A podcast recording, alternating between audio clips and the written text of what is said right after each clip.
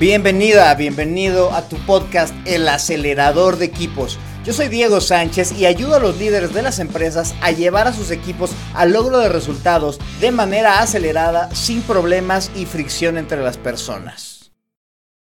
Muchas gracias por escuchar nuevamente tu podcast El acelerador de equipos. Hoy precisamente quiero hablar de un tema que el que ya le he echado ahí dos, tres pedradas en, en episodios anteriores a pesar de que es gran parte del trabajo que, hago y de lo que me llaman, pero bueno, no te quise hablar nada más yo solo de este tema que es, realmente sirven los team buildings, sino que hoy tengo el gustazo de traer a un maestro de maestros en este ámbito del team building y el aprendizaje experiencial, de los pioneros, por lo menos en México, si no es que en, en América Latina del aprendizaje experiencial, traigo hoy a Gerardo Zavala. Eh, fundador, presidente y hacelo todo de Gersa. Muchas gracias, Gerardo, por estar aquí en el podcast El Acelerador de Equipo. No, al contrario, Diego, de veras, muy amable por la invitación. Qué bueno que le entraste a este, a este tema, porque fíjate que es muy raro, porque yo siempre ando ahí, si ven algunos de mis videos, dirán, no, pues el Diego odia los team buildings, y fíjate que me encanta hacer team building pero creo que hay ahí alguna confusión, Gerardo, en lo que la gente tiene en mente de qué es y para qué es un team building. Así es que, pues yo creo que nos va a servir mucho que nos ayudes con eso. Pues empecemos con esa pregunta, Gerardo, la pregunta del millón. ¿Qué es un proceso de team building?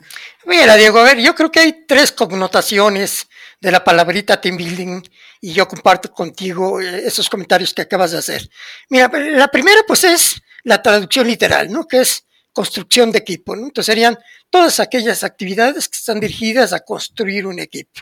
E, esa sería la, traducción ¿no?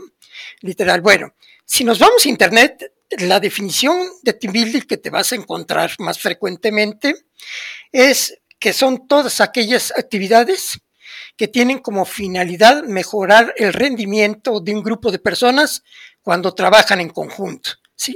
Y esa insisto, es la que más te vas a encontrar.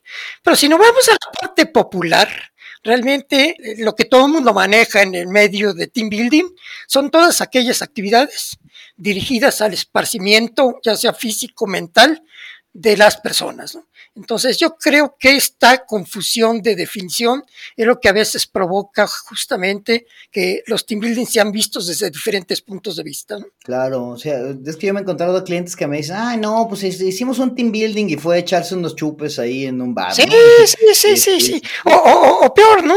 De pronto a mí como líder me gusta las actividades extremas, entonces vamos a hacer un team building, nos llevamos a Veracruz, a hacer un rappel, un rafting, y sin sentido, ¿no? O, o la otra, ¿eh? Que, bueno, eso me va a dar pie a la siguiente pregunta.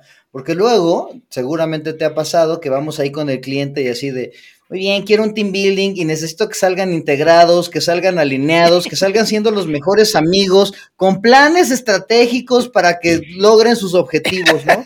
Entonces, ay Dios, que creen que es como una varita mágica el team building y aparte te dicen, y tengo cuatro horas, ¿no? Y sí, sí, sí, sí. ¡Ah! No, y, además tengo un presupuesto limitado, ¿no? Entonces dices, ah, bueno. Claro, y así tengo 100 pesos y dos horas y, pues, y 50 personas, pero necesito que salgan re bien, ¿eh? Y que ya todos se comuniquen chido.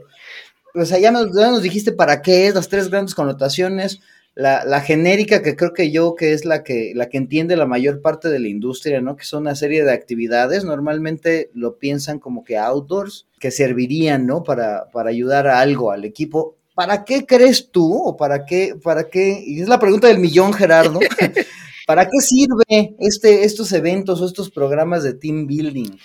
Bueno, bueno, yo creo que lo importante sería primero contestar para qué quieres realizar un team building. Esto es, a ver, si tú me dices, mira, Gerardo, quieres realizar un team donde la gente se divierta, se la pase bien y que no pase nada después, o sea, no va a haber cambios en la organización, pues está padre si quieres hacerlo de esa manera, ¿no?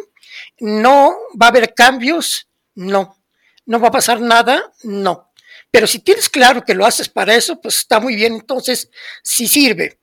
Pero como tú dices, si quiero hacer un team building de dos horas y que esto provoque cambios importantes en la organización, pues este, entonces te puedo decir que no va a servir, ¿no? Esto es, yo, yo creo que hay que tener claro primero que es lo que yo me he encontrado muchas veces, que, que la gente no tiene claro para qué quiere hacer un team building. Simplemente se le ocurrió a alguien. ¿no?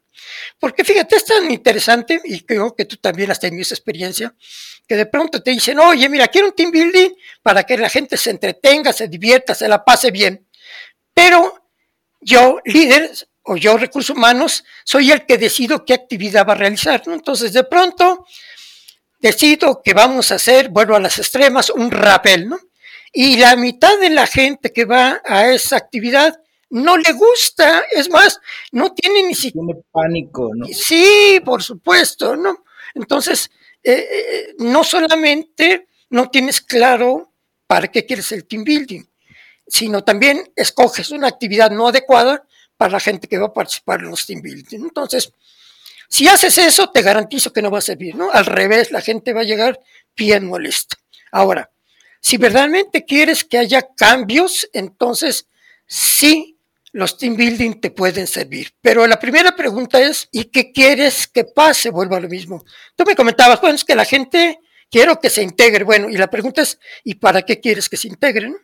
Ah, pues quiero que se integre para que produzcan más. A ver, pero entonces, ¿qué quieres como cambio en ese concepto? A ver, te voy a poner un ejemplo. Si a mí me dicen, Gerardo, vamos a hacer un team build de ventas y que la gente salga súper motivada y apasionada, pues, ¿qué debería pasar en la organización? Pues que las ventas incrementaran. O sea, estamos creando una motivación para provocar un cambio en la organización. Pero también es cierto que se deben dar otros elementos para que realmente un team building funcione. Después de tener claro el objetivo, la siguiente pregunta que yo te haría es, ¿y qué tipo de equipo quieres construir? A ver, los modelos teóricos proponen ideas de, de tipos de equipo, pero la realidad es que el equipo que quieres construir debe estar acorde a dos cosas, a tu estilo de liderazgo y a la cultura organizacional en la cual está incrustado ese equipo. Y yo creo que esos son los errores graves que a veces cometen los gerentes o los líderes de los equipos, ¿no? El tratar de construir un equipo que no va acorde a la cultura organizacional. ¿Qué va a pasar? Que no va a funcionar.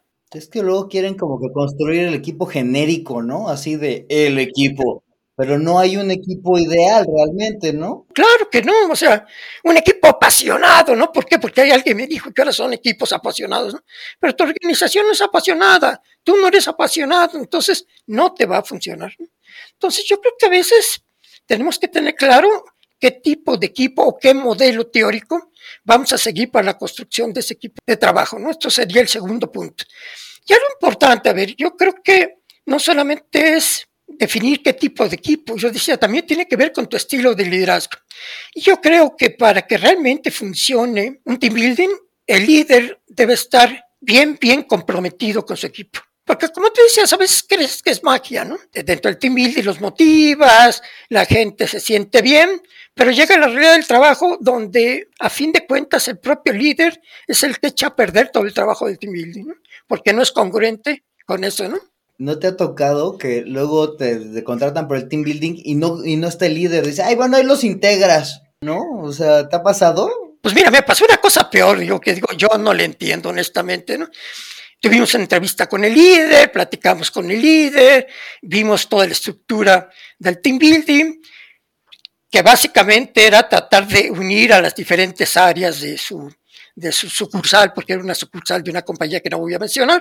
Pero bueno, hicimos el team building, las áreas trabajaron para buscar una mejor coordinación, una mejor comunicación, propusieron cambios, plantearon los cambios que tenía que hacer para que funcionaran mejor como equipo de trabajo. Y bueno, ya al final del evento, la de recursos humanos dirigió las palabras, estaba el director corporativo de recursos humanos presente. Y de pronto cuando les dan la palabra al líder, dice, bueno, todo lo que acaban de decir y hacer, no lo vamos a hacer. ¿Por qué? Porque yo lo digo.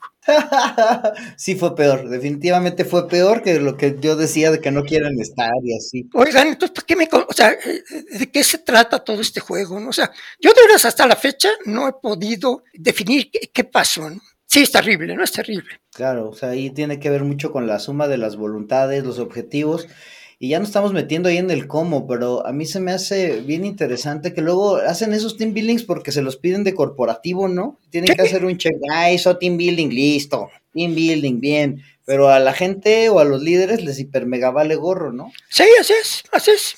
Sí, porque mira, a fin de cuentas, a ver, te dicen, obtén compromisos, ¿ok? Ahí están los compromisos, ¿no? Pero ¿quién debe vigilar que la gente cumpla con esos compromisos? Pues el jefe, ¿no? O sea, tú como no, puedes estar atrás de ellos, no tienes la autoridad ni, ni es lo correcto. ¿no? Entonces, si tú al jefe le dices, mira, se comprometieron a esto, pues el que tiene que hacer el seguimiento es el jefe. ¿no? Entonces, si esto no se da, pues entonces no va a funcionar. ¿no? Entonces, podemos hacer todo lo que quieras, de compromisos, no sé, miles de cosas, pero no se va a dar si el líder no toma en serio su papel. Yo el team building siempre lo he visto como un detonante, ¿no? Así como que una primera fase de, un cambio que pudiese suceder, ¿no? O sea, y luego nuestra chamba de andarlo trabajando es hacer que la gente se pase bien, que hagan las reflexiones y que eventualmente genere un compromiso, ¿no? Así creo que en, eh, eso coincidimos tú y yo en, la cuestión de impartición de team building, ¿no? Claro. Y por último, Diego, también tienes, si quieres que haya cambios ya en la realidad de trabajo, pues tienes que realizar cambios para adecuar las nuevas conductas, los nuevos retos que tenemos. Tenemos que cambiar la organización en algo. Entonces, si yo no cambio nada en la organización, por mucho que hayamos logrado compromisos en team building, no se van a realizar. Luego hasta puede ser contraproducente, pero bueno, eh, Gerardo, ¿cómo le hacemos para que sí tengamos experiencias de team building eh, exitosas, para que sí resulten útiles las experiencias de team building? Mira, yo la ventaja que tenemos, yo bueno, tenemos 34 años dedicándonos a esto, que sí ha habido organizaciones que cumplen con estos requisitos y que han logrado resultados impresionantes. ¿no?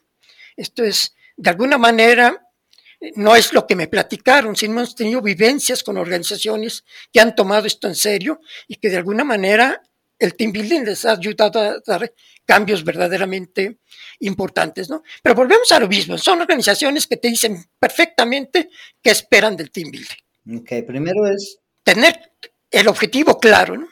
Son organizaciones que tienen una cultura organizacional clara y definida y además los líderes son conscientes de esa cultura organizacional. Esto es, mira, aquí somos autócratas, así es que queremos un equipo de seguidores que siga normas, ¿no? Está bien, o sea, a ver, eh, yo, yo, yo, creo que todos los estilos de liderazgo son buenos, ¿no? Y cada organización tiene un estilo eh, diferente, ¿no?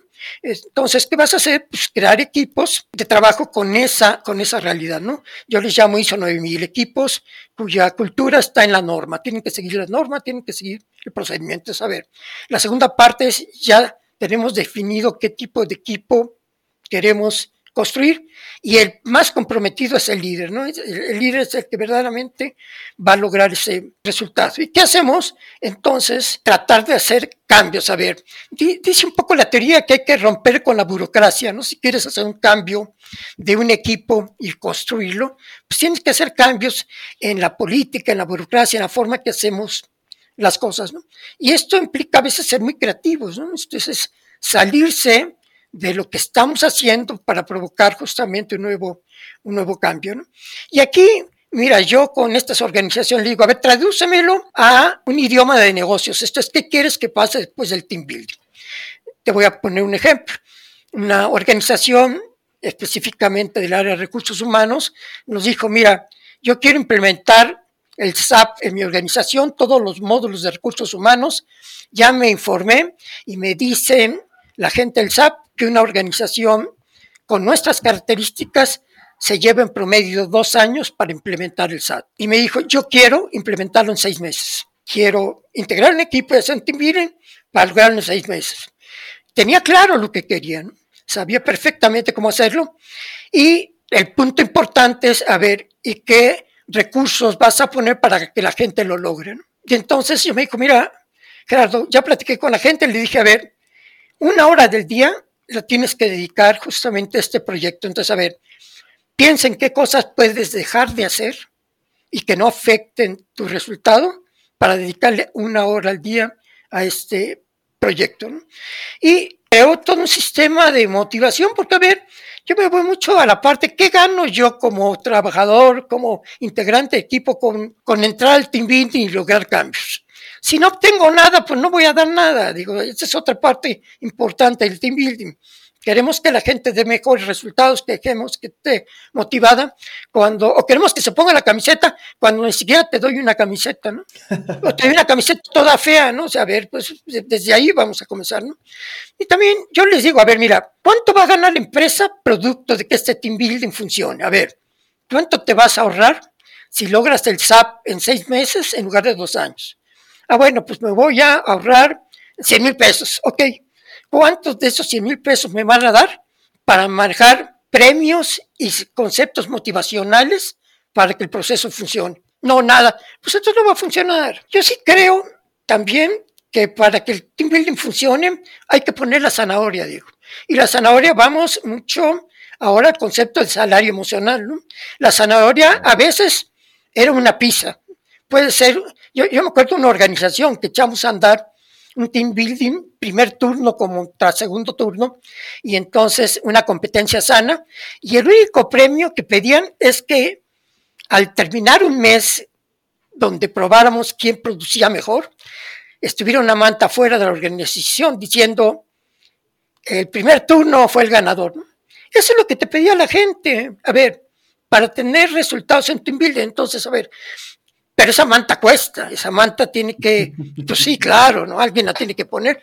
Entonces, bueno, ¿qué tanto estás dispuesto a apoyar el team building, la motivación de la gente a través de, recursos no monetarios, porque no está permitido dar dinero, esto no sería eh, lo adecuado, este, para, para que generar el cambio.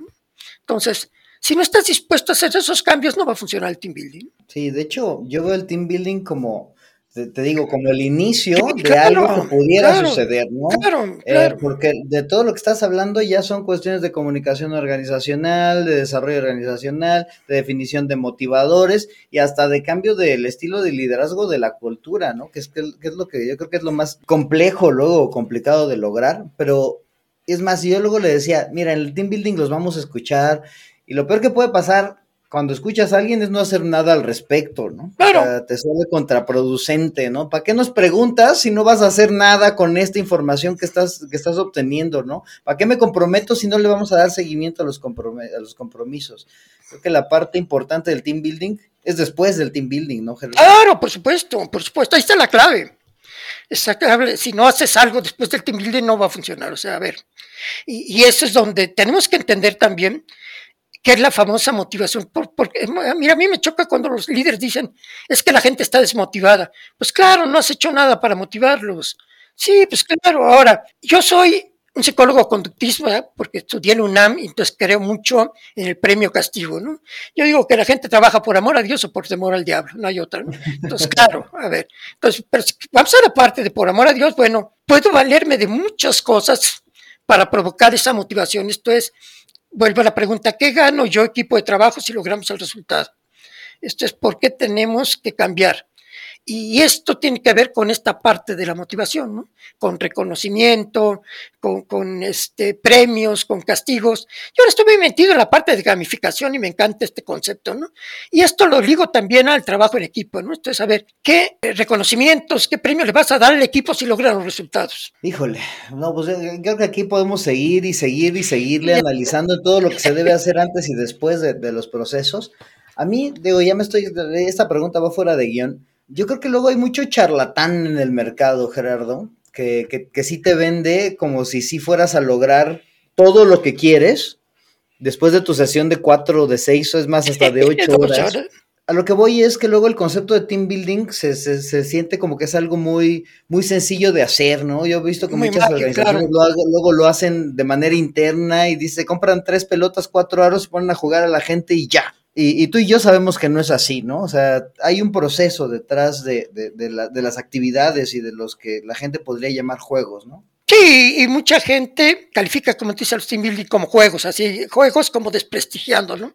Pero tienes razón, porque sí hay mucha gente que, a mí me da risa, eh, como a ti, porque sabes que son charlatanes. A ver, yo reconozco que hay gente muy buena en la mercadotecnia, que vende sus eventos extraordinariamente bien, y los conozco perfectamente en el mercado, pero que, que venden pues simplemente ilusiones, como tú comentas, ¿no? Ilusiones que no se van a cumplir, ¿no? Sí, luego esos, esas esa venta de ilusiones nos quema a todos los que sí lo hacemos de manera como concienzuda, ¿no? Claro, claro, claro, claro. Y sobre todo porque la gente no se va a quejar, ¿no? la gente ha aprendido a quedarse callados, ¿no? Entonces, aunque no les haya gustado el evento, aunque no hayan logrado ningún aprendizaje, la gente se queda callada, ¿no? O por lo menos están ahí a gusto porque dicen, ah, ya por lo menos nos sacaron de la planta, ¿no? Nos sacaron de la oficina, ya, güey, a, lo que sea, Ingesu, ya nos salimos un rato. A, lo que voy es que yo le a, a lo del cómo, eh, puedes asegurarte que salga bien, es, es yo le agregaría, pues consigue también a, gente profesional en hacerlo, ¿no? O sea, tómatelo en serio porque no es nomás un jueguito, ¿no? O sea, no es nomás poner a jugar a la gente, tiene, nos fundamentamos en el aprendizaje experiencial normalmente en la mayoría de, estos, de, estas prácticas y es un proceso, ¿no? O sea, le estudiamos para, para poder aterrizar de la actividad a, a, que se lleven algo de la vida cotidiana. Claro. Mira, eh, digo, a mí me critican mucho porque regalamos cosas, ¿no? Entonces yo regalo dinámicas y mucha gente me habla, ay Gerardo, necesito una dinámica para esto, ahí va, ¿no? Me estás loco, estás regalando tu trabajo, estás regalando muchas cosas, pero te voy a decir la clave, Diego. A ver, yo creo que para manejar team building debes saber trabajar en equipo. Claro. Y yo conozco a muchos consultores que manejan procesos de team building que son extraordinariamente malos para trabajar en equipo. No comparten nada, o sea, entonces yo, yo no creo en personas que no comulguen, que no transmitan con el ejemplo. Y yo creo que en el mercado estamos llenos de consultores que no saben trabajar en equipo, nunca han trabajado en equipo y que manejan team builds. Mira, Gerardo, yo la verdad, de, tu página le he bajado dos tres, dos, tres dinámicas, porque ahí están, los puede bajar la gente ahí en gersa.com. Pero es como buscarla, yo lo veo como buscar la receta de cocina. O sea, igual, igual tú te puedes preparar ahí tu mole poblano que te salga súper gacho y tienes la receta ahí, pero, pero no es nomás tener la receta, ¿no? Claro. Es por eso que la gente sigue yendo a restaurantes y es por, y es por eso que la gente nos está contratando también a nosotros. Claro. Sí, sí, sí. No, y mira, lo ves, Diego, y es muy fácil, mira, a mí me da mucha risa, ¿no? Con, con, con esas personas improvisadas, ¿no? Que de pronto es una actividad divertida, la gente se la pasa bien, y entonces termina la actividad y lo primero que le preguntan es, ¿te divertiste? A ver, pues si los estás viendo, a ver, pues, o, la pregunta, ¿no? ¿Qué aprendiste? Puta, pues, ¿qué, ¿qué, qué, quieres que aprenda? O sea, a ver, que eso te da información de que son gente improvisada, ¿no? O sea, eh, el aprendizaje experiencial dice, la actividad es lo de menos, para que la gente verdaderamente aprenda, la reflexión de la actividad va a ser la parte valiosa, ¿no? Y esa es la que la gente no hace. Y es a lo que le estudiamos, ¿no? Digo, no, no lo estudiamos como para poner la actividad. Digo, tiene su chiste, pero, pero realmente lo importante es lo que pasa después. Y yo creo que luego, luego haremos un episodio de puro aprendizaje experiencial, Gerardo, porque este creo que nos apasiona a ti y a mí por igual. Gerardo, aquí me gustaría pasar a la parte tradicional que tenemos, que es la de el reto. Y me gustaría ver qué, le puedes dejar tú de tarea a los líderes que nos están escuchando para, pues, para que mejoren sus equipos, para que mejoren esta interacción, integración y conexión con los equipos. ¿Qué, qué, los retarías, Gerardo? Mira, yo retaría al líder primero responder a, a, la pregunta si verdaderamente soy un líder para mi equipo de trabajo. Y yo resumiría esto en dos conceptos. Uno, ¿Qué tanto inspiro a mi equipo de trabajo? Y la inspiración tiene que ver con dos cosas, con pasión y también tiene que ver con visión. Esto es saber a dónde quiero dirigir mi equipo de trabajo. Si no lo tengo claro, puedes utilizar cualquier team building, no te va a funcionar. Y segundo, confianza.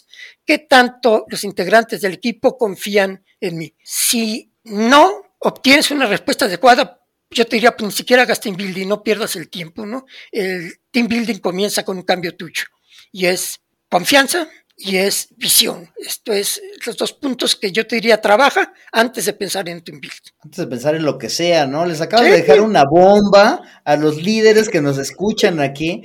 Si se contestan esas dos preguntas, creo que les va a dar claridad para, pues no nomás para saber si hacen team building o no, o sea, hasta para ver si, si están en el lugar y en el puesto correcto o no.